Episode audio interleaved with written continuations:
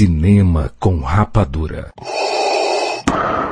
Aqui, a gente respira cinema.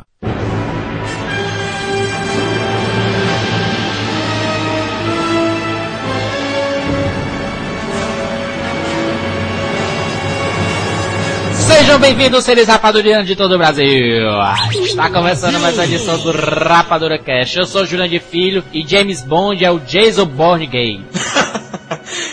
Eu sou o Rafael Santos e a BIC fabrica armas. Eu sou o Thiago Siqueira e eu tenho uma teoria do JBs que eu vou explicar depois. Exatamente. Eu, eu já quebrei essa teoria. Eu já pensei em uma maneira de quebrá-la. Tudo bem, vamos falar essa edição sobre Jason Bourne, a trilogia mais fantástica dos últimos anos, porque levou ao cinema três filmes de investigação sensacionais, sem aquelas piadinhas bizarras de James Bond. Um agente de verdade. é um agente de verdade. Grande, vamos Jason para o quadro de e-mails. Quadro de e-mails. Quadro e meio.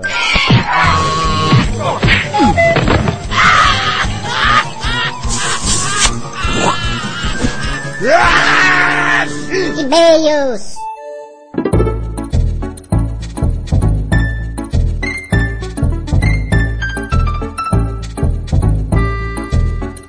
E-mail! Eu, eu estou muito insatisfeito, Jandir. As pessoas são muito inescrupulosas. Com certeza absoluta, Rafael, vamos ler os nossos e-mails. Primeiro e-mail de Reinaldo Andrade, Praia Grande, SP. Maravilha, Rafael voltou. Olha aí, Jurandir. Estava fazendo falta, mas porque só de ouvir ele eu começo a rir. Muito Aí, obrigado, palhaço. Reinaldo. Eu sou um palhaço. e não me perguntem por quê. E ótimo esse podcast sobre absolutamente nada. É isso, Afinal, as melhores coisas são geralmente no improviso. Não foi improviso não, a gente teve roteiro, a gente teve notícia da semana, estreia. Pelo contrário, né, Jurandir? Esse foi sem improviso. Exatamente. E o Thiago tá meio sem costume do Rapadrocast, porque a cada, a cada quadro ele se confundia. Que falta faz a pauta. É o não, contrário. nós tivemos pauta. E não foi o Thiago não, foi o Leonardo que se confundiu. Exatamente. Agora o que acontece com vocês aí a cada cinco minutos, uma musiquinha diferente de fundo sendo cantarolada. É verdade. É a felicidade extrema, hein? Isso é verdade. Pessoas ingerem bebidas alcoólicas antes de fazer o. Quando a gente junta os quatro, sempre sai essas coisas, né, mano? Impressionante. É, é incrível. Vocês mudaram minha vida com o Thiago praticamente repassando as notícias do TV Fama. Thiago não, Leonardo. Ok, ó. É, foi o Leonardo, ele confundiu o Thiago com o Leonardo, né? Nunca a Bom, pessoa vai elogiar tanto o Thiago desse O Thiago. Ninguém gosta do Bom, Thiago. ótimo cast. Ótimo cast, continue assim que vocês são demais. Abraços, esse foi o e-mail de Reinaldo Andrade. Passa pra próxima, Jurandir. Exatamente, próximo é de Lívia Ramos, Toronto, Canadá. Ah, que maneiro, adorei. Nossas campanhas funcionaram. Rafael e Maíra no quadro de e-mails. A Maíra saiu, né? E ainda muitas surpresinhas. Eu tenho vontade de começar a ouvir tudo de novo. Escute, meu filho. Escute tudo de novo. Vale muito a pena. Nós estamos fazendo isso, né, Jurandir? É, é verdade, né, cara? A gente, não, a, gente, a gente sempre quer ver como nós somos bons, né, cara? Ou não! Ou não, é verdade. Ela manda um beijo pro Sarrabui, que ter uma participação relâmpago e tá voltando pro Rapadura Cash. Tá mais perto do que longe, né, Jurandir? agora? Sarrabui, beijo da tia Livita. Ela mandou um e-mail pra gente, é. Rafael. Mandou um e-mail, um e-mail pra gente dizendo que enviou um presente para nós. Ela mandou uma carta. Ela mandou, ela mandou um e-mail avisando que tinha enviado. Ah, porque ela mandou. Nós, nós recebemos.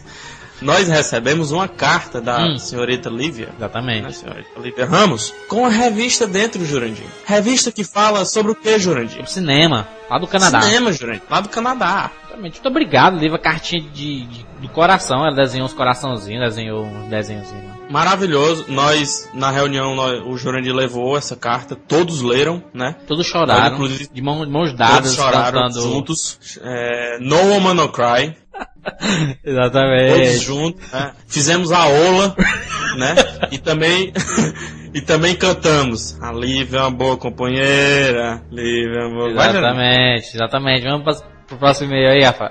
Ninguém pode negar. O próximo e-mail de Juliano Aragão Pessoa. de Fortaleza, Ceará. Sensacional! O melhor Rapadura Cast de todos os tempos da década do milênio da última semana e blase de blá. Você fala a minha.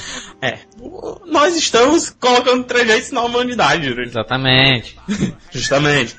A velha formação de volta com seu locutor Leonardo Heffer, que não perdeu a mania de errar de vez em quando. Como quando ele erra É a ordem dos quadros e diz que no papel estava ao contrário. Ao contrário. É porque ele fala, ele não fala o final da palavra, né, Júlio? Ele fala ao contrário. Ao contrário. Ao contrário. Sem falar das duas vezes que ele errou o nome da Maíra chamando de Maria. Quase uma Maria do bairro. E o Tijuras que falou exatamente 3.495.762 vezes. Exatamente. E esse. Justamente. E esse negócio pega. O PH já tá falando e eu de vez em quando também falo. Exatamente. Outro dia, Jurandir, na faculdade eu fui. Eu tive uma crise de exatamente. Qualquer pessoa que falava, eu falava exatamente. Exatamente. Até que pra horário, que mania, cara. Mas as pessoas não entendem porque elas não escutam Rapadura Cash. Exatamente. E vocês estão embriagando o alheio? embriagando? não. Deram cachaça pro pobre do Sarrabui. A lombra era tanta que ele se enrolou todinho e não falou nada com sentido. Vou dar uma de Rui Gomes, né? É. Vou tomar umas e volto a escutar. Quem sabe então eu entendo. Um abraço. E o PS, Jurandir. Hoje eu descobri que o Rafael... Eu estou sendo muito citado nessas coisas. gente. Isso é um ícone. Continuando. Hoje eu descobri que o Rafael é o dublador do Pumba. Haya, haya. É igualzinho. Agora fica a pergunta no ar, Jurandir. O dublador mesmo de voz ou fisicamente falando? É verdade, exatamente. Mas Eu posso... Ver Daniel K, filho, 15 anos, Curitiba, Paraná. Opa, eu não conhecia essas figuras. Passei a ouvir o cast há pouco tempo. Ainda bem que a Maíra ainda deixou sua marca. Tá, tá estranho isso aqui, né, cara? Sua presença no programa. Enfim. Não, eu vou ler, eu vou ler do jeito que ele escreveu, ó. Mas ainda bem que a Maíra ainda deixou, marcou sua presença no programa. Exatamente. É assim. Gostei muito do programa. Essa nova, velha galera é muito engraçada. abraço a vocês por trazerem um pouco mais de cultura pra gente aí. Aquele abraço. Mas assim, ele não conhecia a- a- o Leonardo e o Thiago, é absurdo. Tem que escutar os programas antigos. Exatamente, por isso que nós... Vem eu com porra de exatamente, cara. Próximo e-mail. Pois é, não vou falar exatamente. Daniel Sato, que estava sumido, São Paulo, SP. Demais, demais, demais. Espetacular, elevado à décima potência. É um rapaz matemático. Uhum. Todos os coleguinhas de volta no programa memorável. Não pelas informações, mas pelas presenças marcantes e tão esperadas. De cara, aquele forrozinho do começo já nos ambientou no clima original, né, Jurandir? É, se, se você reparar, essa música é, a- foi a primeira música do Rapadura Cash. Exatamente. E eu falei exatamente mais uma vez, sem querer. Os velhos, mas nem tanto, quadros e piadinhas trazendo de volta todo o ritmo que foi se superando ao longo dos primeiros casts. Obrigado, Daniel. Extremamente, que não é exatamente, extremamente necessário esse programa. Heffer e Sampaio reaparecendo. Aliás, redizendo. Hã? Figuras que precisam voltar mais vezes. Dessa vez vou deixar o Juras e o PH de canto. Tudo bem, né, Juninho? A Maíra na narração dos 30 segundos. O Xi e o Cu. E o Bui. Olha aí, até apelido, rapaz. Nos trouxeram toda a parte rápida, mas muito eficaz do cast. Que nem os últimos goles de uma Coca-Cola. Que nem os últimos goles de uma Coca-Cola. Comparação absolutamente desprezível. Excelente! Sem mais comentários, abraço. Próximo Esse do Daniel Sato. É do HC. Hardcore. Acho que é Hardcore. Eduardo Henrique da Costa, né? É, deve ser, mas como ele colocou HC, é hardcore. Curitiba, Paraná. Encontrarei. Boa tarde a todos vocês. É, Nossa, quantos casts perdi? Parece que saí 10 minutos e voltei 10 anos. Vou fazer um sacrifício para ouvir ou não os que eu perdi. Comecei por esse. Jurandir tá lendo terrivelmente Exatamente. Puxa, como é bom ter a família do CCR de volta. Risos garantidos. Bom, nem que seja por esse cast. Mas seria bom ouvir todo o cast com todo mundo gravando e tudo mais, e etc e. Mas eles vão voltar, se preocupem não. O Thiago e o Leonardo sempre vão estar do ano passado no Rapadura Cast. Continuando em meio, meu vida é pinico. Cantar a música Hakuna Matata do Rei Leão. Já que não tem absolutamente nada a ver com o assunto do cast. É sempre desse jeito, né?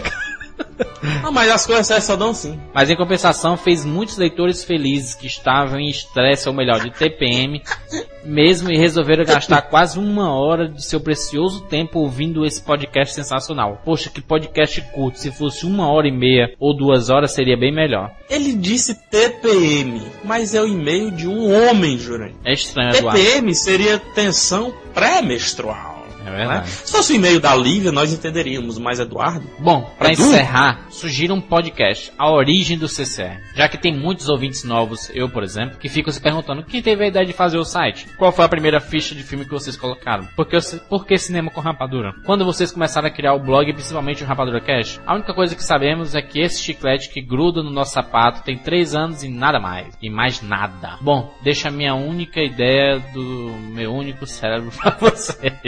Um abraço a todos do CCR e Rafael, leia a sua última frase. Acabou! Pode estufar o peito! E depois de anos, a taça é nossa! Exatamente. Próximo e-mail, Rafael. Próximo e-mail de Marcos Paulo Marques Medeiros. O nome dele é cacofônico, né? Marcos Paulo Marques Medeiros. E aí, pessoal do CCR, meu nome é Marcos, tenho 17 anos e moro em Belo Horizonte, BH. Conheci o Rapadurocast graças ao Jovem Nerd e viciei. Mas eu vi até aqui, eu vim até aqui para dar sugestões de Rapadurocast futuros. Anota, Jurandir, canetinha na mão. Anotado. Gostaria de saber se vocês têm planos futuros para Rapadurocast sobre dois pontos, Jurandir. Hum, Star Wars, anotado? anotado. E ou filmes de ficção científica em geral. Anotou? Anotado. E também um Rapadurocast sobre filmes dessa onda toda de sobre adaptação de quadrinhos para os cinemas. Anotou, Jurandir? Anotadíssimo. Adaptação de quadrinhos cinema. Abraço a todos e falou. Próximo e-mail, Wilson Costa, 18 anos, Jaboatão dos Guararapes, Pernambuco. Começa o meu e-mail puto e mandando mil chutes no saco no Jurandir por ignorar meu e-mail do post anterior. Sonoplasta, por favor, um Kamehameha saco do Jurandir novamente. Fiz o comentário, Ai, diabo. fiz o comentário sobre o Rapadura Cast 35 e uma sugestão para um novo Rapadura Cast, mas vocês leram, leram o prólogo do e-mail, mas não continuaram. Alegaram que já tinham lido. Por conta disso, por conta Ele é de meio algum outro Wilson, né, esse deixaram Wilson? de ler o. Exatamente. Por isso, mil chutes no saco.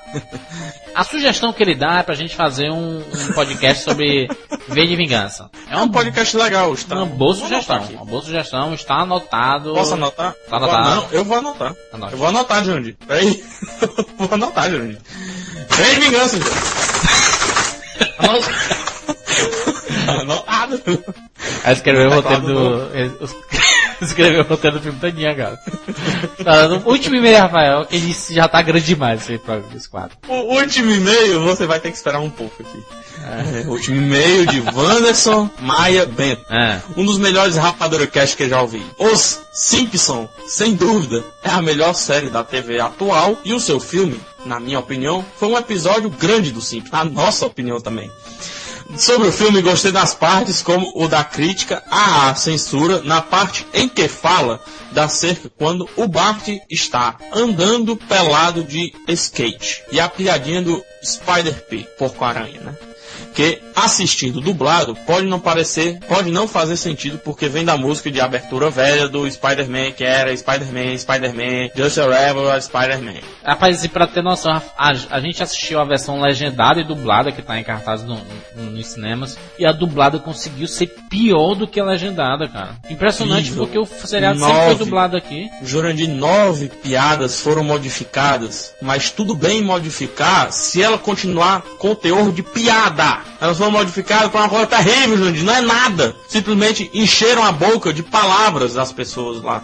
Eu sou um saudosista da dublagem, eu adoro dublagem, eu conheço Eu todos também. os du- os dubladores do mundo, mas essa não deu certo. Com certeza não é, não é culpa dos dubladores, Jurandir, é porque o filme realmente não ajudou. Mas é, eles alteraram, Rafael. Pelo menos o, quem, quem fez o script, ou a tradução do, do, do- do roteiro, das falas e tudo, alterou muita coisa. E alterou bizarramente. Porque, por exemplo, na parte que eles falam Harry Potter, que combina muito mais com Harry Potter, falaram Harry Porco. E o final é a coisa mais absurda e totalmente contraditória. A Marge fala: Olha, a Meg vai falar a, a primeira palavra Primeira palavra. palavra. Que no filme legendado ela, ela fala sequência. Sequência. Sequência. E na dublagem eu quero uma continuação. Ela fala uma frase, Jurandir. São três palavras. Uma frase, Jurandir. Sujeito e predicado, oração, Jurandir. Portanto, como é que a gente vai, vai falar bem de um filme, de um filme desse que tem uma, uma- O filme já, em si já não é bom. Ainda tem uma dublagem terrível. A dublagem, em termos de dublagem,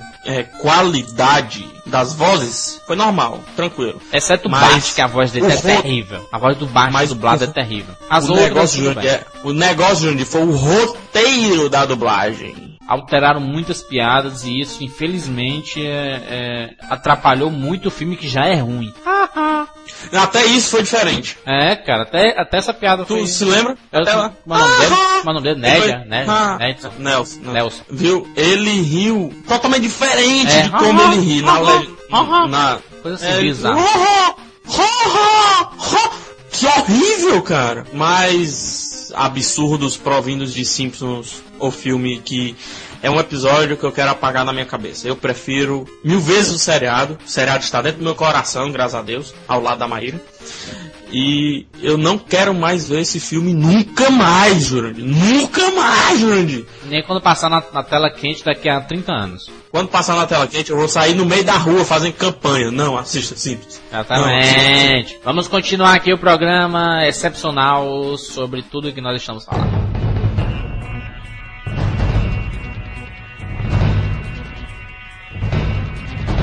Voltamos!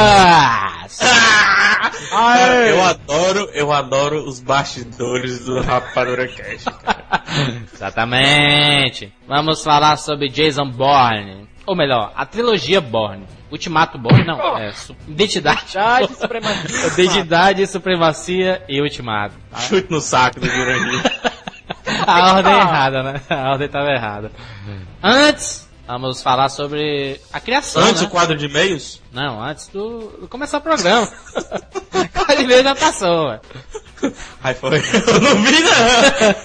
Eu não vi, não. Exatamente. Quem foi que criou essa trilogia Bourne? O Bourne é o quê? Um, um- uma série de livros, né? Era uma série de livros criados por Robert Ludlum. Não me pergunte a época, não me pergunte muita coisa, porque eu acho que ninguém aqui leu. Norte-americano Robert Lundum. Lundum. Isso, Ludlum. Que inclusive ele morreu um pouco depois da, do primeiro filme, se eu não me engano. De desgosto, né? Não. Na... De felicidade, né, Qual? cara? Porque Ei, foi mas... sensacional. Pera aí, Thiago. Pera aí, Thiago. Qual primeiro filme você está falando? Identidade Born, não o primeiro filme lá do Richard Chamberlain lá em 1900 e me esqueci. Tô falando do primeiro filme do Matt Damon. Identidade Born Mas de só, que, 2002. mas só que explique, porque a Identidade Born de 2002, que no caso ele é de 2001, mas foi lançado em 2002, Hum. certo? Já teve, já foi gravado antes com o mesmo nome. A Identidade Born de 1988 foi um telefilme que não fez sucesso lá nos Estados Unidos e que é, fez o pessoal esquecer um pouco essa questão de levar Jason Bourne para os cinemas, que não daria certo. Até porque James Bond fazia muito sucesso, entendeu? E diziam ser cópia da- das aventuras de James Bond. Mas nós vamos desmistificar isso. É que nem aquele é, Hannibal, né, cara? Que fizeram aquela primeira versão do Dragão Vermelho, bizarra, 1910. Que curiosamente tem o Brian Cox que trabalha nessa trilogia Born agora. Pois é, Brian aí, Cox. teoria da conspiração. Brian Cox. Cox é um nome, da, um nome daquele órgão, né? Como é órgão, não? Como é? Aquele Cox. osso, né? Que a gente tem no final da. Ah. começo da bunda aqui. Exatamente, no Cox. Cox. Pon- Ponha isso no Cox. É, o Robert Lundl, ele criou, até antes de morrer, ele já tinha criado 29 thrillers. Aquelas novelas, né? Aqueles livrinhos e tudo mais de... Pelo amor de Deus, não estou dizendo que é igual. Estou dizendo que é estilo Agatha Christie. Aquele negócio de escrever livros e livros sobre o mesmo assunto, praticamente com é, com, como é que eu posso dizer, com a mesma organização, né? Só mudando o local, personagens e o desfecho e etc. Podemos dizer que o Robert Lundlow ele se baseou no James Bond para fazer as suas histórias? Eu acho que fica meio complicado dizer isso, porque o próprio James Bond da literatura é bem diferente do James Bond que a gente vê nos cinemas. Eu não posso dizer isso porque eu não li nenhum livro de Identidade Borne, não li nenhum livro de James Bond, só posso comparar por cinema. E comparando por filmes, de nome, é, de, de igual só tem as iniciais dos nomes. JB. JB. Ele chegou a ver o resultado do primeiro filme, né? Da, da Identidade Borne. Ele foi produtor Morreu. executivo do primeiro filme. Ele morreu pouco antes do lançamento. O Rick morreu. Impressionante, né, cara? O cara é, seria talvez a, a realização dele, né, cara? Como um grande reconhecimento por um- a criação dele tá a se aventurando pelo mundo todo e ele acaba morrendo, né, cara? Mas ele está aí sendo reconhecido por nós. O Tolkien, por exemplo. Pois é. Reconhecimento póstumo morreu? ainda é reconhecimento, cara. Apesar de Exatamente. morrer fisicamente. Ixi! Apesar dele morrer fisicamente, espiritualmente, ele ainda continua apreciando suas obras. Momento filosófico, minha gente. Até mesmo na sequência aqui, o Robert Lundlum, ele criou três livros, Identidade, Supremacia e Ultimato. Os três foram adaptados pra- para o cinema. Inclusive, esse Ultimato Born está estreando nos cinemas hoje. Então, assim, Ou não! Ou se você está escutando daqui há dois anos, ele estreou ano passado. Dois anos atrás. Não, Jurandir. Em 2007. Jurandir tá horrível hoje. Vamos ser precisos aqui, minha gente. O filme estreou no dia 24 de agosto de 2007. Pronto. Que é hoje, amanhã e depois.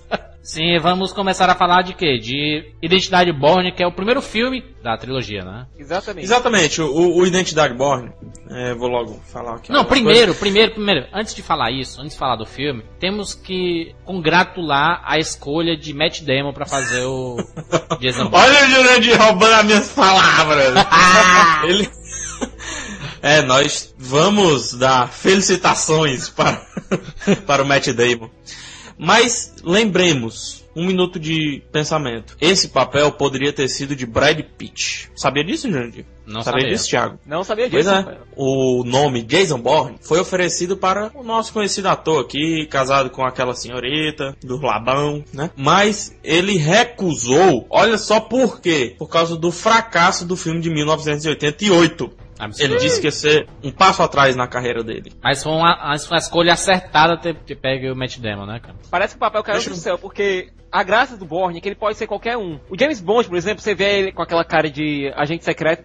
Principalmente o James Bond do Pierce Brosnan. Tem aquela cara típica de agente secreto, de eu sou fodão. O cara chega e já domina o lugar. Enquanto o Jason Bourne tem cara mais de pessoa normal, entendeu? Pode ser qualquer um. É verdade. Apesar do Matt Damon ser tido como um sex symbol, né? Rapaz, eu já não entro nessa seara aí não, viu? A grande vantagem, acho que o Matt Damon foi um dos responsáveis pelo sucesso do filme, né? Apesar de ter um roteiro muito bom, ter cenas muito boas, mas eu não vejo outra pessoa interpretando o o Bourne, não. Pelo menos É, Jurandir, mas a gente tem que ver também que é um personagem muito, muito bem escrito, sabe? Agora é lógico, é como, eu tava Dexter, falando, né, cara? É como Dexter, é um personagem único, né, cara? É como eu tava falando, depois que o primeiro ator faz um personagem bem escrito, encara muito bem como o Matt Damon encarou, Você dificilmente eu acho outro. difícil, É. é. difícil ver outro ator. Até o próprio Brad Pitt, que nós sabemos de todos os predicados do rapaz, né? Acho até, não, não consigo imaginar Jason Bourne como Brad Pitt. Como eu não consigo imaginar Jack Bauer, a não ser Kiefer Sunderland e etc. É, acho que isso é um exemplo. Porque o Matt Damon, ele vinha um pouco, a carreira dele vinha um pouco esquecida, né, digamos assim. Exatamente. Ele passou de, ele passou de astro ascendente em Gênio Indomável pra aquele cara que tava no limbo ali, só sendo cogitado pra fazer vários, vários filmes e no final não fazia nada de interessante. Ele tava ainda só colhendo os frutos do gênio indomável, né, cara? Do Gênio É, Indomável com... ah, ó, fulano tá sendo cogitado pra tal filme. Sempre sabe quem é fulano? Quem é? Ah, fez Gênio Indomável. Ah, rapaz, promete. Mas ficou só nisso, enquanto que o Identidade Borne, eu me lembro na época, não foi tão badalado assim. Mas as críticas foram muito positivas, né, cara? Eu não dei a mínima pra Matt Damon, Clive Owen, Chris Cooper, etc. Eu fui ver é, um filme de investigação, pra mim era mais um, certo? Ninguém nem sabia na época quem era exatamente Clive Owen, Matt Damon. Clive a gente só sabia Owen, do é. Matt Damon por conta do Gênio Indomável e por conta do talentoso Ripley. Só isso. E pouca gente conhecia também essa tal de trilogia Bourne, né, cara? Não, é. pelo contrário, não ia nem ser trilogia, falando melhor. É, só tinha os dois primeiros, né? Tanto Se que você o primeiro vê- filme tem um final, realmente. Exatamente, é isso que eu ia falar. Ele se encerra o primeiro filme. O segundo filme já fica mais assim, né? O primeiro filme é aquele tipo de filme que o cara fez. Ah, vamos vender, vamos conquistar um pouquinho a mais do orçamento que a gente gastou, que foi um orçamento relativamente baixo, 75 milhões. 75 milhões. Vamos conquistar um orçamentozinho aí, pronto, fica por isso mesmo. Mais um filme na carreira do Matt Damon. Foi um risco, um né? Foi um risco investir 75 milhões Foi um risco. pra um Sabe por ator quê? que não tava em alta. Um diretor não- desconhecido, que era o Doug Liman. Eu- exatamente, eu não digo nem por causa do ator, eu digo porque a Universal Pictures, né, que foi a distribuidora e também o estúdio responsável, juntamente com a Hypnotic e, e o Sticklin, né, outro um estúdio que inclusive acabou, escolheu Doug Liman. Quem ser Doug Liman? O cara tinha dirigido já um filme bom, que era o Vamos Nessa. Muito bom mesmo. Tinha E? Neve Campbell no elenco. Agora, E? era desconhecido do público. Pois é. Então a questão do filme é, é um, era um filme totalmente despretensioso. Aquele filme que, ah, investigação, é, tem seu público-alvo. Vai vender muito, vai alugar muito no, nas locadoras. Mas teve uma recepção incrível por parte dos filmes, do- dos críticos, né? E do é tanto público que, também, né, cara? é, é isso que eu vou falar. É tanto que na época eu lembro, eu fui assistir porque me indicaram, ó, vai assistir o filme fulano, né? É, vamos lá. Ou seja, a campanha boca a boca, quando funciona, não há marketing viral, né? Campanhas virais de colocar na fachada de prédio, pintar o logo do, do filme em avião da Gol e coisa do tipo, que dê jeito. Porque a campanha boca a boca é que faz um filme ter sucesso, certo? E faz um- uma segunda e faz uma primeira sequência não precisar nem de tanto marketing, porque já tem um público totalmente voltado para aquele filme. A sorte é que quando ele foi escalado para a Identidade Borne, é, ele também foi convidado para fazer, na mesma época ele foi convidado para fazer o Onze Homens e um Segredo, né? Que foi outro sucesso absurdo, sendo que ele não é protagonista, né? Ele é um, Só mais um. Na época ele era só mais um. A partir do segundo é que ele realmente ganhou destaque no. um papel relativamente pequeno, né? No, no Onze Homens, até porque tinha Brad Pitt, George Clooney, que é o protagonista, Benny Mark, Andy Garcia, tem muita gente. Mas vocês não concordam, olha o que eu tô falando. Vocês não concordam que é, colocar o Matt Damon em destaque no Doze Homens e Outro Segredo, o segundo filme da franquia no caso, foi por conta da atuação dele em Identidade Borne? Com certeza, cara. Foi uma É. consequência direta. Porque vamos analisar, antes de Identidade Borne, ele tinha feito o Gênio Indomável, certo? E antes de Gênio Indomável tinha feito o quê? Não, antes de Gente Nova, Procura- nada. De, procura Procura CM. CM. Procura Semi é um filmaço. É, Procura CM, é, mas ele fez uma participaçãozinha, Ele, né? ele participou do Soldado Ryan, né? Um papel pequeno e tudo. É. um, um, Papel fuleiragem. título. Papel título. Não, se for. Ó, ó, se tu for pegar todos os atores que tem esse rosto do Matt Damon, todos estão no resgate do Soldado Ryan. Todos. Ele fez o, o talentoso Ripley também, que é um filme mediano pra bom. Depois de Gênio Indomável. E depois de Gênio Indomável. E pegou papéis pequenos e tudo até estourar novamente em identidade, entendeu? Identidade. Que ele assinou para ele como as gravações começaram em 2000, a maior parte se desenrolou em 2001, tanto que o filme ia ser lançado no segundo semestre de 2001, foi adiado e foi lançado em 2002. Porque você tem que ter tem uma coisa na cabeça. A gente fala, ah não, mas ele depois do Gênio Indomável fez bons filmes até chegar à identidade. Ele pode até ter feito. Mas um grande astro, ele não pode passar mais do que dois anos fazendo papéis ruins, não. O grande astro, ele sempre tem que estar pegando um filme bom. Fazer como o Ian McKellen, fez Senhor dos Anéis, fez X-Men, fez Código da Vinci, tudo seguido, entendeu? Exatamente. Ele não pode, grande astro, aquele que, que é astro mesmo, ele não pode ficar fora do, do, do grande status por muito tempo, não. A não ser aqueles atores medianos. Foi aí que descobriram que o Matt Damon é um grande ator, entendeu? Ele se encaixou bem com o personagem. Ele foi de revelação em Gênio Indomável a ator ascendente Lynch e o talentoso Ripley, né? O, ta o talentoso Ripley, se não me engano é o nome assim, né? Decaiu a, ca a carreira com filmes como, por exemplo, Encontrando Lendas da Forrester, Lendas da Viva, da Vida, é, o, o Império do Besterol Contra-Ataca, né? Que é um filme de. um- é uma É, mas paródia. Ele participou só pra dar uma forcinha pro amigo dele, né? Kevin Smith, Mas que é o, so- o amigaço Soldado Ryan é um filmaço, né, cara? Apesar da participação dele não ser muito. dele. Não, o Soldado Ryan foi depois Não, de mas, mas a gente tem que analisar que ele. A gente tá falando da personalidade Matt Damon. Até ele chegar em Identidade Borne, assumir um papel difícil. Não é um papel fácil. É um papel que você tem que ter carisma, certo? E ao mesmo tempo vários trejeitos que você vai ter que permanecer como se fossem trejeitos seus. Né? Que ele tem um, por exemplo, no primeiro Identidade Borne, que o Colin Farrell até hoje não consegue fazer. Colin Farrell. Colin Farrell, que ele não consegue fazer é levantar só um lado assim da sobrancelha, sabe? O Joey do Friends sabe fazer, né? O Joey- e, o, e o Colin Farrell não sabe fazer. O The Rock também sabe fazer. Ele fez no Pra Bicu. você ver. É, então é isso, por exemplo. Imagina o trabalho que ele teve há dois anos. Três, do- é, dois anos depois assumir a supremacia Borne e ter que repetir os mesmos trejeitos. Porque é praticamente é uma diferença de dois anos, se eu não me engano, um filme para o outro na, na, na, na trama mesmo. Tanto na vida real quanto na trama. É uma Na diferença de dois, anos. Dois anos, né? dois anos e pouco. Até dito no filme. É, uns dois anos e pouco. Eu lembro que ele tem uma passagem que ele fala dois anos. Assim. O personagem Jason Bourne é sensacional, né, cara? É sensacional. Cara, primeira- é, um típico, é um típico personagem de seriado. Eu vejo assim. A primeira aparição dele, alguém se lembra aqui? Dele aparecendo lá no mar, totalmente desmemoriado, sendo resgatado lá pelo aquele navio pesqueiro. Ele tava com sinalizador, né, cara? Por que, que ele tava com sinalizador nele, piscando? Ele mesmo deve ter ligado.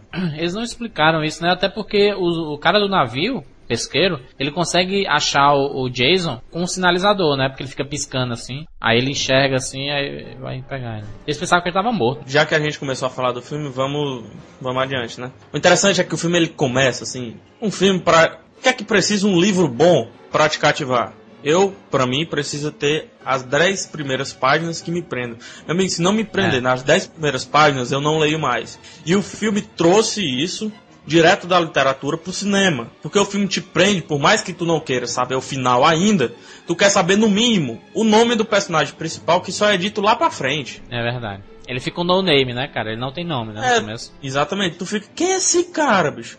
O cara tava boiando, navio pesqueiro, sei lá, italiano, sei lá o que diabo é. O cara vai pro espelho, fica se perguntando quem sou eu em francês, em alemão, em várias línguas. Até que chega no banco e pega lá os passaportes e descobre Um dos nomes dele é Jason Bourne, né? que o nome dele Um é. Jason Bourne, né? É. Mas só que é esse o problema. Nem a gente tem certeza se é esse mesmo o nome dele, né? Pois é, na, na verdade a gente, no começo do filme, é, ele, ele tá boiando lá no mar, o navio pesqueiro pega, aí ele pensa que ele está morto, aí depois ele faz uns movimentos lá, ele tá vivo ainda. Daí tem um médico, ou alguém que sabe fazer... É o, é, é o, o capitão do navio, geralmente. Tem a- aquele. Vamos fazer uma relação aqui. Aquele cara do interior que sabe fazer tudo, sabe? É, Sabe, as to- sabe fazer galinha é, ao molho. se se cortar ele, se- ele mesmo se costura, esse tipo de Ele coisa. mesmo né? se costura. é, Aí- esse tipo. Ele começa, é, ele tira a camisa, ele rasga o colete que ele tava, o, o- Né, com um bisturi, eu também não sei Um pra que é aquele bisturi. eu não sei, um bisturi no navio pesqueiro. Altamente esterilizado, por sinal. Pode ser útil, né? Ele. É. Quem sabe? Ué, mas Com quando você vai pescar, ali- você leva faca, leva uma porrada de coisa, né, cara? Bisturi, Jurandir? Fazer não? uma operação no peixe? Pra cortar o peixe, cara. tá bom, Jurandir.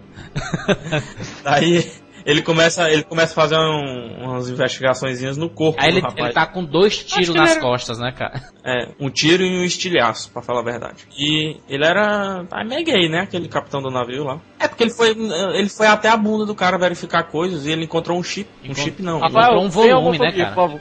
En- Encontrou, ele encontrou um volume, aí ele cortou, aí era uma espécie de chip, né? encontrou um volume na bunda do cara e, e achou um, um- um chip, tipo um, um- aqueles laserzinho, né? Quando ele apertou, apareceu o número de uma conta na parede, né? Em infravermelho. Exatamente, assim. uma conta, co- uma conta num banco, num banco Da Suíça. Da da Suíça, né? Exatamente. De Zurich. Daí ele. é outro acerto espetacular do filme, essa questão de internacionalizar Principalmente na Europa, personagem. né, cara? Na Europa toda. É, além de, de dar um, um charme, certo? Você cria um carisma filme, aquelas coisas bonitas, nevando e tudo. Aquela questão de estar várias línguas diferentes, uma hora o- Mas ele mostra, mas ele mostra a, as cidades bem cinzentas, né, cara? Se você O filme reparar. ele consegue utilizar bem, de uma maneira bem, ba- bem bacana é, a geografia das cidades, mostrar realmente as cidades da Europa, os pontos legais, e se utiliza de cada curva, de cada rua daquelas ruas estreitas da Europa, pra fazer um negócio bem feito. É, então, a- até então, depois que ele foi resgatado e tudo, e que ele vai no banco lá e se identifica, o pessoal chama, chama ele de Kane, né, cara? Mr. Kane É, e tudo. John Michael Caine. Que é um outro pseudônimo dele, né? Que ele É um usava. Nomes falsos. Era o que ele us- é, esse Kenya era o que ele usava no ramo do trabalho dele, De seguros. de que era um trabalho de seguros, fachada, né? É. Que ele era corretor. é. Exatamente. Aí ele começa. Aí ele vai lá no banco e encontra um. Tem, tem uma caixa com várias coisas dele: uma arma, passaportes, dinheiro de todo mundo, inclusive do Brasil. Antes tem, tem uma cena lá no parque que ele tá dormindo Ele no parque. policiais lá. Que é Ele tá sensacional, né, cara? Ele não Ele sabe. dormindo lá no banco e aparece os policiais. Sai daí, vagabundo. Sai embora. Ele, ele não sabe quem ele é, se ele não sabe as habilidades que ele, que ele tem, e os guardas lá tentam tirar ele, ele porque ele tá dormindo no, no, no banco lá da No local praça. público. E rapaz, ele faz os movimentos rápidos, cara. Isso, é, Deixa é- tudo no- os dois no chão e com a arma do- de um do- dos guardas na mão. Ele, o próprio mestre ele fica com a cara totalmente espantada. Putz, eu consegui fazer isso. Como é que eu consegui fazer isso, né? Isso é. espetacular, cara. É aí que vem a atuação dele. Se você lembrar antes, na cena que eu até já falei aqui, uma cena do espelho, ele perguntando quem eu sou. Ele fica perguntando em inglês, né? É. Quem eu sou, quem eu sou, quem eu sou. Aí pá! Alemão. Aí ele, hã? Eu falo alemão? É. Sabe? Aí tá, francês, hã? Francês? Ele Aí começa quando a os guardas né? vão, é, quando os guardas vão falar com ele, os guardas pedem o documento dele em, em alemão, ele responde a primeira vez em inglês e a segunda vez em alemão. E ele fica, putz, eu sei falar mesmo alemão, sabe com aquela cara de boboca? É. É incrível.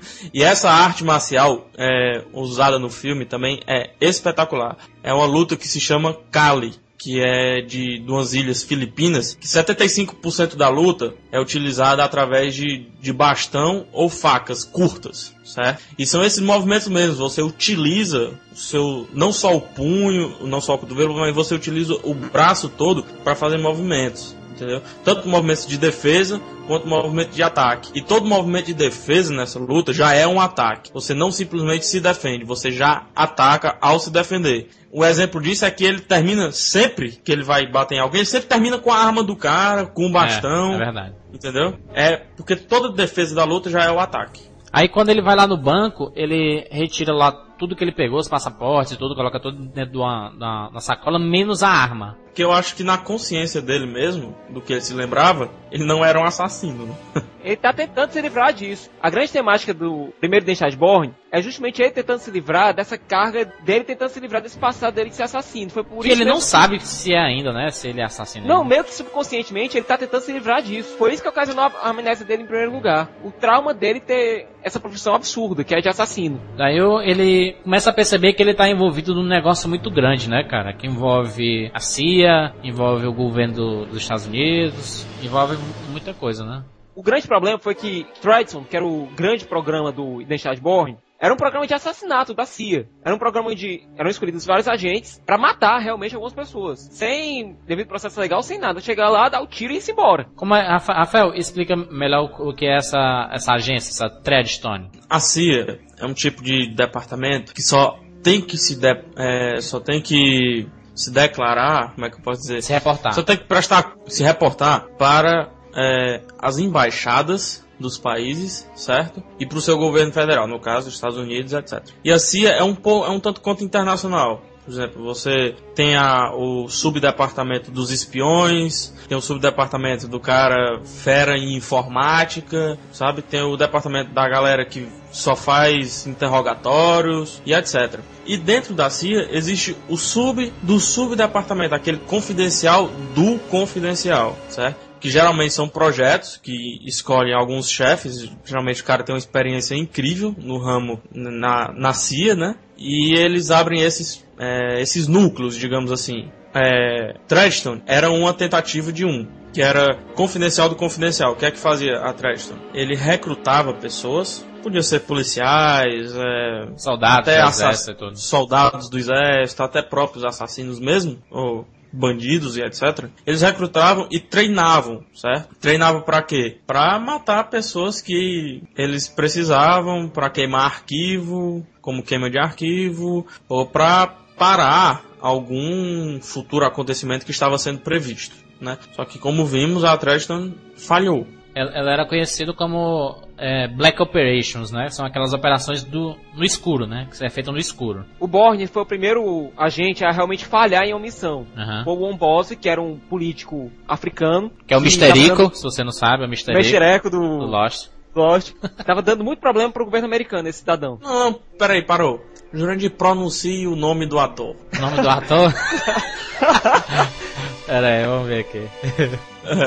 O nome do ator é- Agajab Agbaji. era o Mr. Echo, cara. Era, um- era, acho que era um embaixador, diplomata ou coisa do tipo assim que o Jason tentou Ele tava matar. no exílio, cara. Ele era um ex-governante de uma república africana que tava no Pronto. exílio, na Europa. E tava prometendo lançar um livro é, contando simplesmente tudo sobre a história secreta da CIA e sobre as tentativas de assassinato em cima dele. É Tava verdade, querendo é contar verdade. tudo. Contar tudo. Era, um- era uma figura bem polêmica, né? Na verdade, o, o Bourne é explicado no final de- desse filme, dessa identidade Bourne, que ele teve a oportunidade de matá-lo, mas desistiu porque ele estava cercado de crianças dormindo lá, lá na sala junto com ele, né? Que eu acho que eram Pois filhos era, dele e tudo. Tava com o filho dele brincando, né, em cima da barriga dele, do bucho dele. É. E o outro, se eu não me engano, tava olhando, né, que é... Ele acabou ficando com pena e. é, o Mr. Echo viu que o cara, putz, fudeu, agora eu morri, cara. Sabe? Mas aí acabou que o Jason ficou com pena, né? Mas é, como o cara tinha lá os capangas e tudo, o Mr. Echo, eu vou chamar de Mr. Echo. O Mr. Echo tinha lá seus capangas, né? Eles atiraram contra o Jason e a única salvação dele foi pular na água. Ele tá lá na embaixada americana, tentando sair do país, né? Sair da. Ele tava escapando de uns, de uns policiais e se enfiou no meio da embaixada americana. E lá ele encontrou uma estudante que tava tentando renovar o visto dela, que era Marie, que é a franca potente do Corro Meu amigo, É linda. meu amigo, não é uma estudante, é a estudante. É muito bonita. né?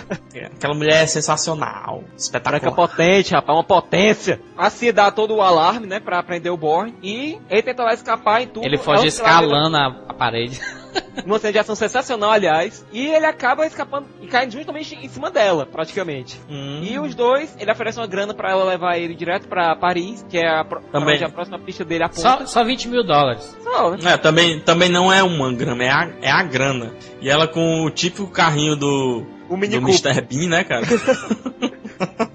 Aí vai levando ele pra Paris, né? Exatamente. Aí quando ele chegou no, num restaurante pra comer alguma coisa e tudo, aí ela, Cena maravilhosa. ela, ela, ela, ela fica fazendo perguntas pra ele, quem é ele, quem é tudo, e ele não, não consegue explicar. Aí ele diz, rapaz, eu consigo dizer que o cara que tá sentado ali no balcão tem 250 quilos, que a garçonete é, é, é canhoto, e, e os seis, as seis placas do, dos carros que estão lá, lá do lado de fora. Eu sei dizer isso tudo pra você. Mas eu não sei quem eu sou. É o poder de percepção absurda, né, cara? Memória É. fotográfica também, né? É, memória fotográfica também, que era típico de agente de snipe, né, cara? É, você vê que ele era, era aquele cara que era mesmo um soldado, né? Que era o É. mesmo o mandado da Que, história. que vivia no escuro, Ele- né? Isso, que ele, ele sabe fazer tudo, assim, ele sabe, ele desce prédio escalando, né? Ele consegue, sabe até voar, porque ele teve uma cena lá que, pelo amor de Deus. ele faz tudo, mas é É, aquela mas- coisa, ele precisa ter alguém pra mandar. Mas, Rafael, a gente tem que lembrar uma coisa. O Bourne é o agente mais real que apareceu na história do cinema. Porque É vamos verdade. comparar, por exemplo, com James Bond, ou então com o Ethan Hunt. Fale primeiro da, da sua, da sua teoria dos, do JB. JB. Ah, eu tenho uma pequena teoria, minha gente, que esses Minha personagens gente, mais... minha gente, todo o Brasil. Minha gente, meu público rapaduriano. Que todos os agentes que... Não sei se foi uma dictonomia que acabou surgindo, meio sem querer, mas... Esses agentes fodões que aparecem tanto no cinema quanto na TV, tem as iniciais JB. Jason Bourne, James Bond, Jack Bauer. Tem um JB, pode ter certeza, ele é fodão. Exatamente. Quando a gente descobre o potencial realmente do filme, é quando tem a primeira cena de luta dele com um assassino profissional, né? Lá dentro do apartamento dele. Que é dentro do apartamento dele, que é espetacular, cara. Se você reparar, cara, antes de acontecer essa invasão desse assassino, ele já começa a perceber uma coisa diferente no ambiente, entendeu? Ele vem tranquilo pelo corredor, certo? Mas no exato momento que ele entra, aí ele já levanta a sobrancelha dele. Ele levantou a sobrancelha, meu amigo. Ó, Jason Bourne levantou a sobrancelha direita, é que nem o Richarlison quando levanta a manga. E essa cena é espetacular, é, essa cena de luta, essa sequência de luta, essa coreografia, porque ele mostra que uma simples caneta Bic pode ser mortal. O cara tava meio com uma, uma espécie de uma faca pontiaguda, né? E ele com uma, com a bic. Impressionante, né, cara? É, essa faca é a típica faca de treinamento do, da luta Kali, da que eu falei. Pra quem quiser procurar no YouTube, tem vários vídeos, é K-A-L-I. Certo? Aquele punhalzinho lá é tipo da luta. E essa questão de, de, de pegar, é, por exemplo, não é só uma vez que o Jason utiliza é, coisas que ele encontra por aí, né? Pra fazer uma luta espetacular daquele jeito. A primeira Não é uma luta, né, caneta. cara? Não, não vamos adiantar muito, mas tem uma cena em Supremacia que ele bota fogo na casa de um cara usando uma torradeira, um jornal velho e um botijão de gás. Né, lembrando, cara? Ela mistura de lembrando MacGyver. que esse, ó, vale lembrar que esse mesmo jornal, ele detonou um cara só com um jornal. É, jornal enrolado. Ele enrolou o jornal, ele jo- enrolou o jornal e fez um bastão do jornal. Mais bacana assim, que eu acho que foi que imortalizou mesmo o primeiro filme, foi aquela primeira perseguição de carros, que é espetacular, né? Que é em alta velocidade. O mais bacana de tudo, cara, é que envolve muitos carros, não só aqueles aqueles que estão sendo é, que estão participando da perseguição, né? Porque os dos, do pedestre bate nele, aí bate em cima do outro, aí a moto bate num carro e que bate outro carro, o cara vai cair em cima do outro carro. Cara, É. eu até achava isso, até assistir a cena de Supremacia Born dele na Rússia. E até achava isso na sequência da Rússia, até ver o Ultimato Born na sequência dele em Nova York. Cara, sensacional. Eles conseguiram dar um realismo absurdo e que é mais apurado no, no, no, no filme seguinte, na Supremacia, que é com as colisões. Que ele mostra a colisão, parece que você sente a colisão, entendeu?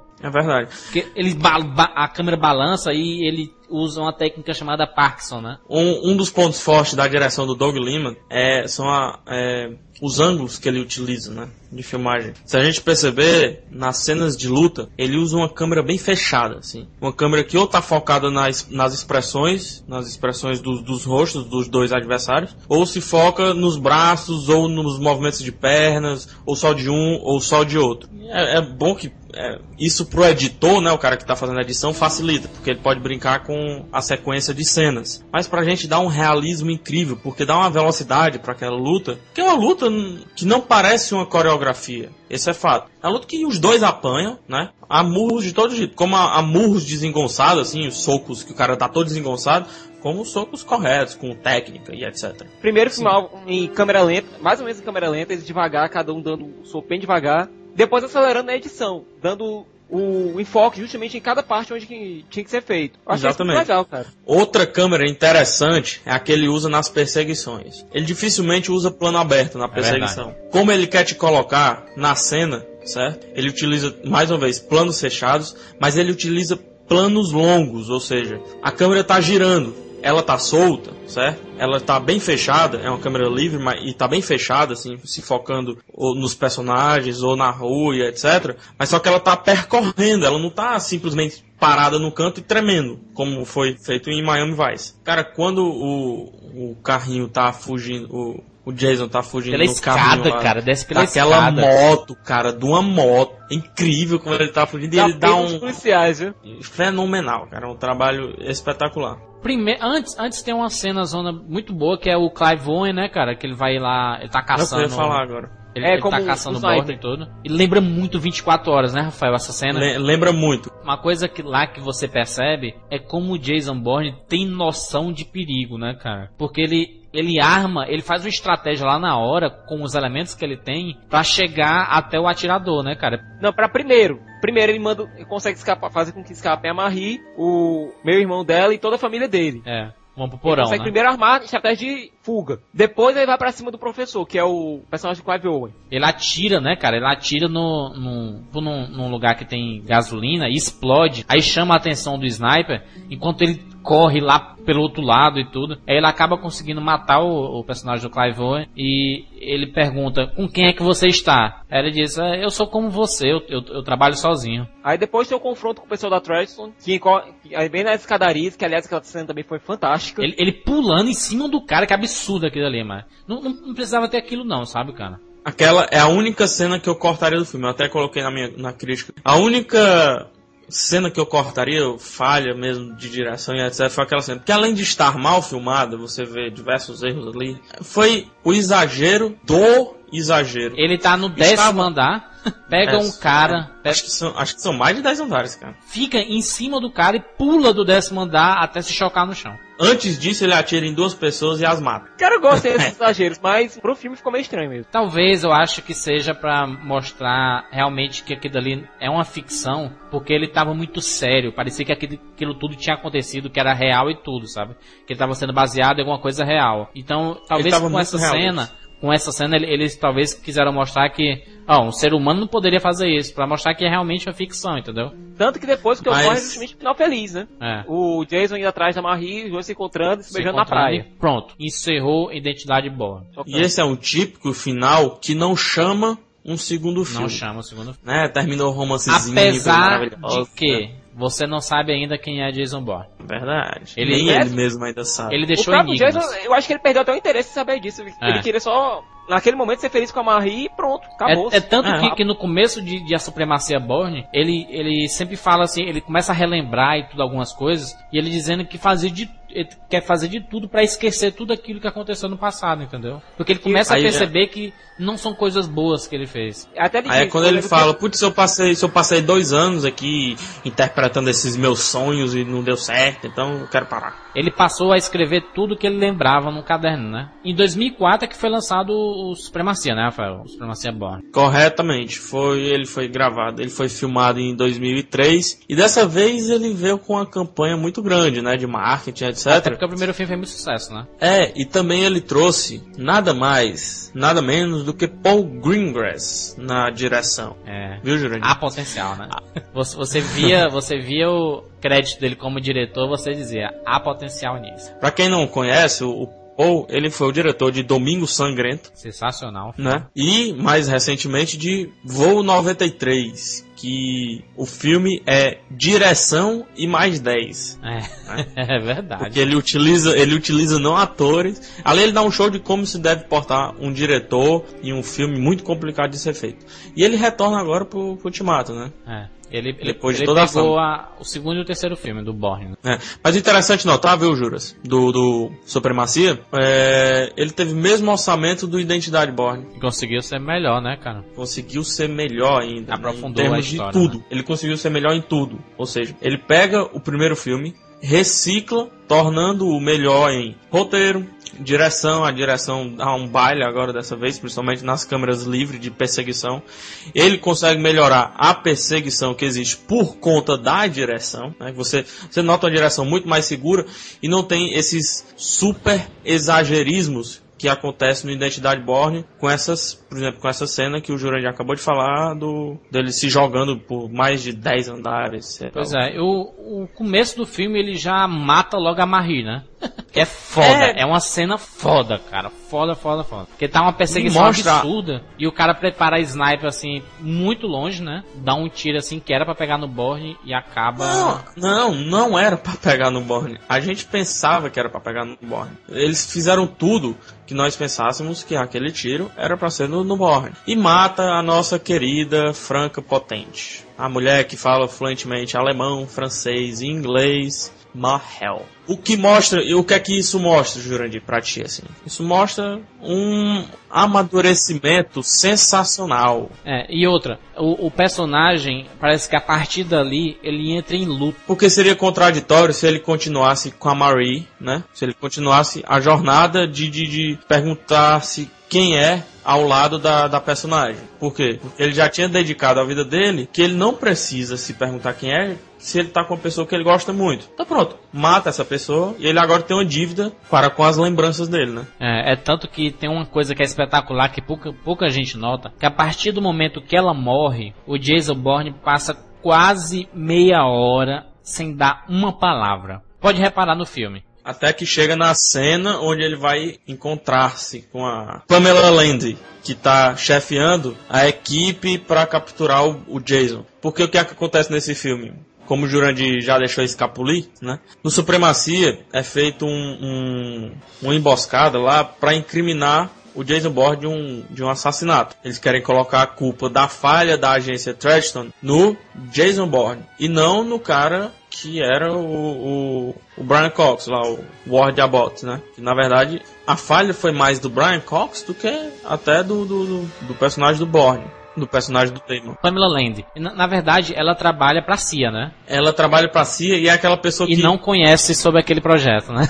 é isso que a gente tava falando. Ela, apesar de ser da agência CIA, ela conhece porra nenhuma, né? Ela só conhece o que mandam pra ela. E ela é high level, assim, na CIA, né? Como é que ela descobre que é, é, é da Treadstone? Porque estava acontecendo uma ação controlada pela CIA que os, um dos dois melhores agentes da, da organização foram mortos aquela, aquela galera que tá querendo culpar o Borne é, plantou a digital dele junto com um dispositivo lá de, que explodiu a energia que acabou é, fazendo com que essa, essa digital chegasse a esse projeto, porque quando eles estavam identificando, é, aparecia lá, ao invés de aparecer a foto da pessoa da identidade, aparecia assim, da Operação Treadstone, entendeu? Que até ela fala, putz, ele é um dos nossos, Aí aparece, confidencial. É, confidencial. Que ela não tem acesso. Aí o que, é que ela faz? Ela vai atrás desse acesso. Quando ela vai atrás desse acesso, ela é, reúne todos os líderes, assim, cara, faldões da CIA, né? E dentre eles está o cara que chefiou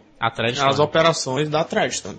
Que no caso é o, o Abbott, né? Ele tava meio que se, se, se, entregando, né, cara? Ele tava meio que se entregando e não resistiu à prisão e tudo mais. Mas foi como a Nick falou. Ele... ele não foi ele não, vocês não prenderam o Borne. Ele se entregou, mas ele tinha um objetivo com isso, que era justamente ter o canal de acesso a, a quem está controlando toda a operação, entendeu? Corretamente. Ele queria saber quem estava sendo feita, quem estava prendendo ele, né?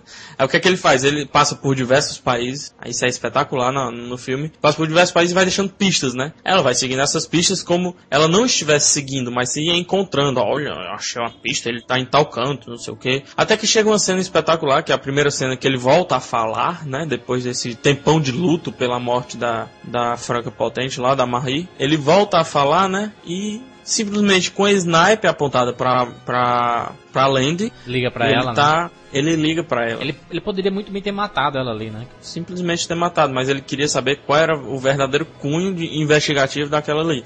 Até que ele descobre que estão incriminando-o tentando incriminá-lo de alguns assassinatos. Aí ele, opa, peraí, ela não tem culpa, então não é com ela que eu tenho que, que resolver minha situação. Aí ele solta até aquela brincadeirinha, né? Que. Eu quero falar com uma meninazinha que trabalhava em Paris, na, Pronto, na Exatamente. Aí ela, mas. Que é a Nick. a Nick, né? E, se a gente não encontrar essa menina? Não, ela tá aí do seu lado. Aí ela olha assim lá pra ah, cima, procura e tudo. Aí fudeu, meu amigo. Fudeu, foi. A mulher se tremeu toda. Daí tem uma luta lá espetacular. Aí esse agente, ele conseguiu apertar um botão que chama a polícia, né? Aí ele, o Jason Bourne decidiu explodir a casa do cara. Soltou o gás, colocou o jornal dentro de uma torradeira ligou a torradeira.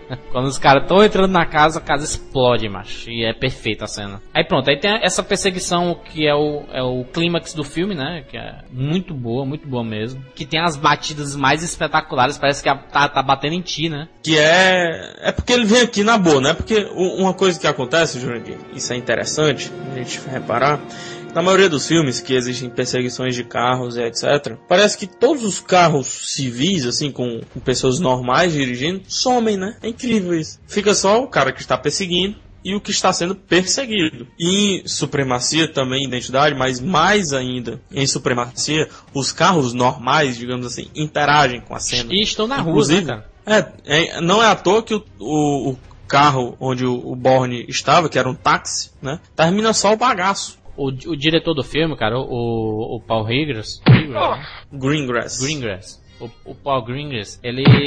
ele Greengrass. o Paul Greengrass. Poma, pronto. Diretor, ele colocou uma coisa bem típica dele, né, cara? Ele faz questão de que o telespectador, a, a, a, pessoa que esteja assistindo o filme, ela sinta a cada impacto do filme. É tanto que na cena de luta, quando o, o Jason Bourne dá uma porrada, a câmera parece que se treme também, entendeu? Ela sente a, a, a pancada. É tanto que no carro tem uma cena lá que ele se choca com um, um, outro carro que vem em outra direção quando bate a câmera treme, cara, que você no cinema você pensa que bateu em você, entendeu? Ele tenta passar essa sensação que para algumas pessoas pode ser estranho, é, é muito tremedeira, é uma cena muito tremida, você quase não vê nada, mas é como se você estivesse sentindo os impactos, entendeu? Mas é aquilo, ele não quer que você veja. Putz, você já tá cansado de ver batida de carro em filme. É. Isso é fato. E as Ele perseguições quer que você sinta. É isso que ele quer. Ele quer que você sinta. Ele- Ele quer que você passe a ser um mero espectador e passe a ser um personagem. Então é para isso a câmera livre, tremendamente melhor usada pelo Paul Green, Greengrass, pelo amor de Deus, moço. E do que pelo Doug Lima. Porque É. o Doug, o que é que acontece? Quando o carro ia ia ver o choque, a câmera, ele tava usando a câmera livre muito bem, certo? Só que ele não dava continuidade na hora da batida. Criava a edição e mostrava a batida em plano aberto. Enquanto o Paul deixava lá rolando, tá entendendo? Bateu, pá, continua filmando. E esse filme tem uma cena que eu acho que é o que fecha perfeitamente o, o ciclo do, do, do Supremacia. Que é ele se reencontrando com a filha Ai meu Deus, cara, espetacular isso. Ah, Neski. Você vê a cara de Neski. desespero Pronto, dele. Neski. Neski, o Neski. Neski é a mulher dele.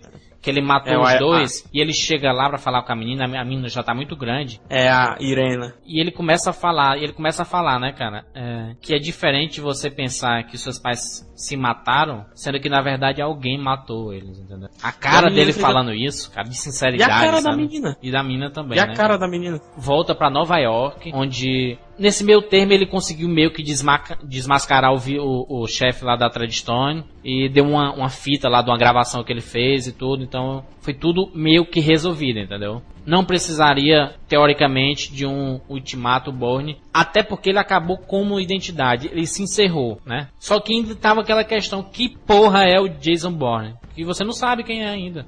Não, você sabe quem é, mas agora a questão é, Jurandir. Por quê, Você né? não sabe o que é. É a diferença. Isso o que é que ele era, né? O que é que ele era um assassino, sim, mas aí, o que é que deu certo, o que é que não deu certo? É essa toda a questão. E agora vamos falar sobre Ultimato Borne, que está chegando essa semana nos cinemas, ou já chegou, já chegou até em DVD e VHS, que tá passando na Globo já. Thiago já assistiu o filme, vai comentar um- muito sobre ele.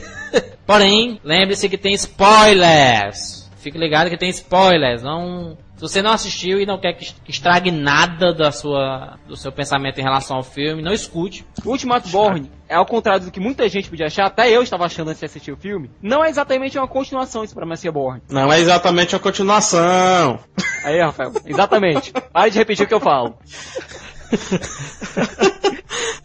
O filme se passa dentro de Supremacia Borne. Mais precisamente entre as últimas cenas do filme. O filme começa com o Borne fugindo depois da perseguição que ele teve lá com o assassino russo, lá nas ruas de Moscou, indo atrás da Nesk. Que ele leva um tiro na, no. Isso. no ombro, ele inclusive né? tá ainda com o braço todo quengado. Ele tá mancando, né? Pois é. E Ele se cena jogou no navio, com a- né? E a cena dele conversando com a Pamela Land. Aquela cena que ele tá olhando pra ela através do monóculozinho, conversando com ela. Então, Três- o, ulti- o ultim- ultimato acontece nesse meio? Boa parte do filme acontece justamente nesse meio tempo. Ah, rapaz. E, e não filme- acontece nada depois, não? Do, da, daquela que ele faz a ligação com a, pra Land? Mais ou menos 20 minutos do filme se passa depois da ligação. Imediatamente depois. Sim, mostrando o que acontece logo, na- logo em seguida. Muito obrigado por estragar o filme, Thiago. Ah! É. Vai, vai. O filme já começa com o Borne tendo alguns flashbacks exatamente da época do treinamento dele de Treadstone, como foi que ele foi recrutado, mostra um pouco do exercício de congestionamento dele.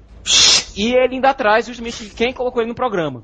É como ele disse no trailer, alguém começou tudo isso e eu vou querer saber quem foi. Tá puta. Tá puto o homem. Mataram a- o amor da vida dele. Tem muita gente atrás dele ainda, por motivos que ninguém sabe. Eu não vou contar aqui pra não estragar a história pra ninguém. Mas que são bem mais escuros do que pode se imaginar. Treadstone não acabou, como alguém podia achar. Alguém acha que o governo ia abrir mão do programa de assassinato deles? É tanto que o, o Jason Bourne é considerado uma, uma máquina de, de 30 milhões, né, cara? Um investimento de 30 milhões, Exatamente, né? o Bourne é considerado dos maiores sucessos do programa militar americano. Porque ele foi o primeiro soldado a ser realmente condicionado a fazer exatamente o que o governo quer. Ele era um instrumento cego. Como a Amy chamou o James Bond no Cassino Royale de instrumento cego, o instrumento cego é o Bourne. A primeira missão dele foi, matar o Nesk, foi, cara? Foi, a Primeira primeira missão missão dele oficial, foi né? matar. A- É, a que a primeira. gente não É como se fosse. Não, isso é como se fosse o último teste dele, assim. É, é- é tanto que o, o, o Kolsky, né? Kolkin, Culkin. Ele, ele fala assim, isso não é um treinamento, soldado. Pois é. E aquela missão não era exatamente pra Tristan, era pra assegurar que a Tristan começasse a continuasse a funcionar. Aquela missão era para era queima de arquivo em relação à corrupção na CIA. Entendeu? O Conklin colocou o Borne lá, porque justamente que ele não ia fazer pergunta nenhuma, ia fazer exatamente o que era mandado e cala- calado. Thiago, mas eu quero saber uma coisa. Diga lá. Cenas de ação. Rapaz, duas cenas de ação se destacam. Duas. A primeira é a perseguição a pé que existe, que tem na, no Marrocos, que consegue deixar. Pronto, é uma versão, no- versão real. Poderia acontecer num, daquela cena de perseguição do 007 no começo do filme, do Cassino Royale. Sensacional, cara. e que conclui numa cena de luta extremamente bruta. O Paul Greengrass, o diretor, ele comparou mais ou menos a violência que existe nos dois filmes dele, no Supremacia e no Ultimato, com violência doméstica, algo mais real, algo mais calcado na realidade. E essa cena, cara, é extremamente bruta. É uma luta entre o Borne e outro operativo da CIA. Muito bem feita, é em um espaço extremamente fechado e cheio de tensão, cara. É muito boa. E a outra cena é justamente a que sucede a perseguição de Moscou como a melhor cena de perseguição da trilogia Bourne, que é uma perseguição automobilística que ocorre no meio de Nova York. Tem uma tomada que eu fiquei assim, é, especialmente embasbacado, foi com uma batida, não dura mais de 3 segundos, que você vê a batida pelo, pelo ponto de vista do paralama do carro. Caraca, cara, isso é isso é espetacular, cara. Cara, isso é, isso, é, isso é maravilhoso, cara. É. A gente tava comentando no Supremacia, né? É, ago- agora há pouco, há minutos atrás, que o Paul reinventou uma forma de se colocar o espectador na visão de uma perseguição de carros, né, cara? Aí ele. É como se você Ele- sentisse os impactos, né, cara? Exatamente, aí agora ele re- reinventa, cara. Vá catar coquinho. Cara, diretor nenhum pode se estagnar, nenhum, nenhum diretor pode se prender a fórmulas. Paul Greengrass ele conseguiu evoluir e muito do Supremacia pro Ultimato. Ele consegue passar essa realidade, né, cara, nesses impactos e tudo. Outra coisa que o Paul Greengrass conseguiu colocar muito bem no filme foi as atuações. Matt Damon, não precisa nem falar que o cara já dá o show do... O mesmo show que ele deu no Supremacia e no Identidade, ele dá nesse. E esse exige ainda mais um, pou- um pouco mais dele, porque ele tá tendo que lidar com dois personagens diferentes. Com o David Webb e com o Jason Bourne. É porque nós temos que ver também que o Matt Damon evoluiu, né, cara? Porque nesse meio tempo ele filmou com ninguém menos do que Brian De Palma. Ô, Martin Scorsese. Ele filmou com Martin. Ele filmou com, Rafael, por favor. ele filmou com Martin Scorsese e os infiltrados, cara. Que bizarro, cara. Scorsese, com o De Niro. É, no Bom Pastor. Pois É, se for dizer Leonardo DiCaprio, aí dentro. Tá bom, não vamos falar mais de Bourne não, pra não estragar mais, a, a- mais, mais do que a gente estragou. Falar de Xuxa? Mas o filme tem um ponto fraco. Aliás, o filme só tem um defeito. Ah, Só tem um defeito. o quê? Que é o, o modo com como a personagem é basicamente jogada na trama. A única coisa que não Sabe- acontece de maneira orgânica no filme é que uma personagem aparece assim de- do nada. na Mulher, trama. né? Aham. É, tinha que ser, mas é todo filme de investigação, todo filme de ação tem que ter a porra de uma mulher no meio, cara. Pra colocar, pra fazer pazinho romântico, pra eles se interessar, uma coisa do tipo, sabe? Jurandir, você me pareceu muito Apesar machista. Não, papel. não, não é não. É porque, se tu reparar, todo filme de ação tem uma cena forçada pra pra inserir uma mulher no, no, no contexto, cara. Mas a questão Tá é, que é só a forma com que ela, com que a personagem aparece que é forçada, porque até o desenvolvimento dela na trama é bom. Mas ela aparece, faz o papel dela e vai-se embora. Fica assim, meio que jogada na trama. Apesar de ter um papel mais ou menos importante, ela aparece e vai-se embora, só isso. Exatamente. Mas tem um certo gancho pra um quarto filme da série, viu? E é? Apesar de ter um gancho pra um quarto filme da série.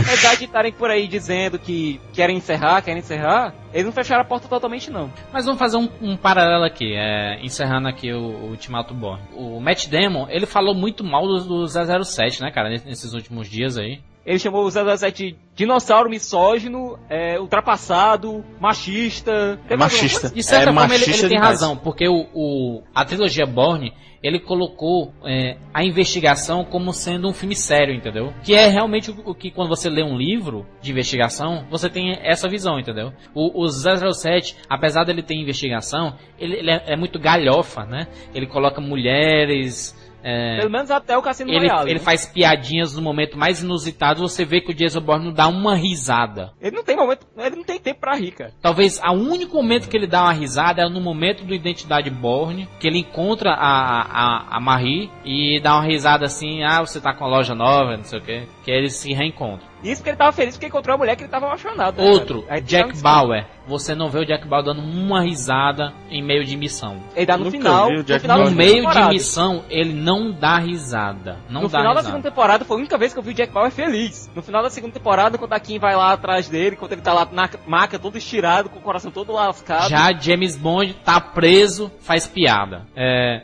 tá apanhando, faz piada. Tá no meio de uma missão internacional, faz piada. Puta que pariu, né, cara? Ei, pelo Ei, vamos dizer o seguinte, vamos ser sinceros. Ah. Pelo menos até Cassino, até Cassino Royale. A partir de Cassino Royale, o Bond já virou um personagem um pouco mais sério. Mas é porque Cassino ele, Royale ele- muda completamente. ele virou. É, O problema do 007 é que ele não, ele, ele não foi sempre assim. Ele virou isso, entendeu? Mais precisamente nos filmes do. Do Pierce Acho que Brosnan. nos filmes dos anos 70. Não, nos filmes Do, nos filmes do, do Pierce Brosnan, do não. Sean Connery? Não, Sean Connery ele já ainda era sério. Nos o Jurandir não dá uma dentro. Tem que arriscar, é melhor, é melhor do que ficar calado. Pois é. Esqueci o nome do Desculpa. cara, peraí. Corta aí. Sim. É o outro. Corta aí, é outro. Não, o, o grande problema, cara, é porque o, o, o Jason Bourne, ele trouxe um- uma forma de investigação é, que a gente não estava acostumado a ver, porque o, o que era que a gente tinha de referência de investigação? Missão Impossível? É, Realmente. É o primeiro Missão Impossível, a gente tem que analisar. O primeiro Missão Impossível tinha tudo pra ser. de- é, como é que eu posso dizer? Ele lembra muito esse mundo Borne, né? Só que é muito mais primeiro, né? fantástico, É. assim. É, o com as máscaras, com a perseguição no helicóptero. Não, mas eu, eu, É, eu, só- eu não acho muito, não. Eu acho que o, o Identidade Borne, ele leva o telespectador a ter, a ter uma visão diferente, mais humana, mais real. O, o mais bacana de hoje em dia, se tu reparar, não são os filmes que têm aqueles efeitos especiais absurdos, mas sim aqueles que conseguem trazer um pouco da realidade é, para que você se coloque um pouco no, no lugar do personagem, entendeu? Quem é que vai se imaginar é, pilotando um carro do 007 que fica de cabeça para baixo, entendeu? Cara, apesar disso, a gente tem que admitir que esses filmes mais exagerados, eles têm seu lugar. É. Eles têm seu público. Exatamente. Mas que realmente, na mente do público, eu acho que 11 de setembro mu- mudou muito isso, sabe? Eu acho que o público quer ver mais, uma coisa mais real. Até mesmo pra, uma se- pra um senso de vingança. E isso, de, de certa forma, é, é revolucionário, né, cara? Porque o, a, a, a trilogia Bourne, ela conseguiu fazer isso, né, cara? Trazer mais realidade ao personagem, é, explorar principal- principalmente a personalidade do personagem. E livrar os espiões do estigma do James Bond e do Roger Moore, que ele é extremamente exagerado na maioria dos filmes dele. E outra, né? E- e- espiões bonzinhos. Ele não tem nada de bom nele, ele era assassino. Exatamente, eu Né? até coloquei essa minha crítica. O James Bond e o Ethan Hunt do Missão Impossível, eles trabalham para um governo bonzinho interessado em manter o status quo. É. enfrentando o que? Vilões megalomaníacos com planos de dominação mundial. Jason Bourne não, ele tá tentando escapar disso, ele tá tentando escapar de um governo que tá querendo utilizar ele como um instrumento de, de assassinato. E tirando o governo dos Estados Unidos a posição, completamente da posição de mocinho, de dono da verdade, e colocando na posição de vilão. A única que pode se encaixar nessa definição antiga de governo, governo bonzinho é a Pamela Land, que até em determinado momento ela diz para ela diz para um personagem lá, que eu não vou entrar em detalhes da cena, que não foi para isso que ela entrou na CIA. Não foi para esse tipo de coisa, de assassinato, de morte que ela entrou na CIA. Ela tinha entrado para proteger pessoas, não é isso que ela tá fazendo. Até expressa essa frustração dela durante o filme. Muito bom. Então assistam Ultimato Bourne nos cinemas, reveja a trilogia. Nós vamos colocar os links aí das críticas, das nossas fichas completas. Se você quiser comprar os filmes, comprem. E é isso. Comentem esse programa, falem o que vocês acharam do Ultimato Bourne. O que, é que vocês acharam dos dois primeiros filmes da trilogia? Exatamente. Sem querer ser clichê, quem faz o CCR é vocês. Exatamente, são vocês leitores, meus amigos. Então, um abraço, Rafael, valeu. Um abraço, Jurandir, eu quem agradeço. Virou jargão, né? Valeu, Thiago, abraço, meu amigo. Abração, cara, um aperto de mão. Então, fiquem com Jason Bourne.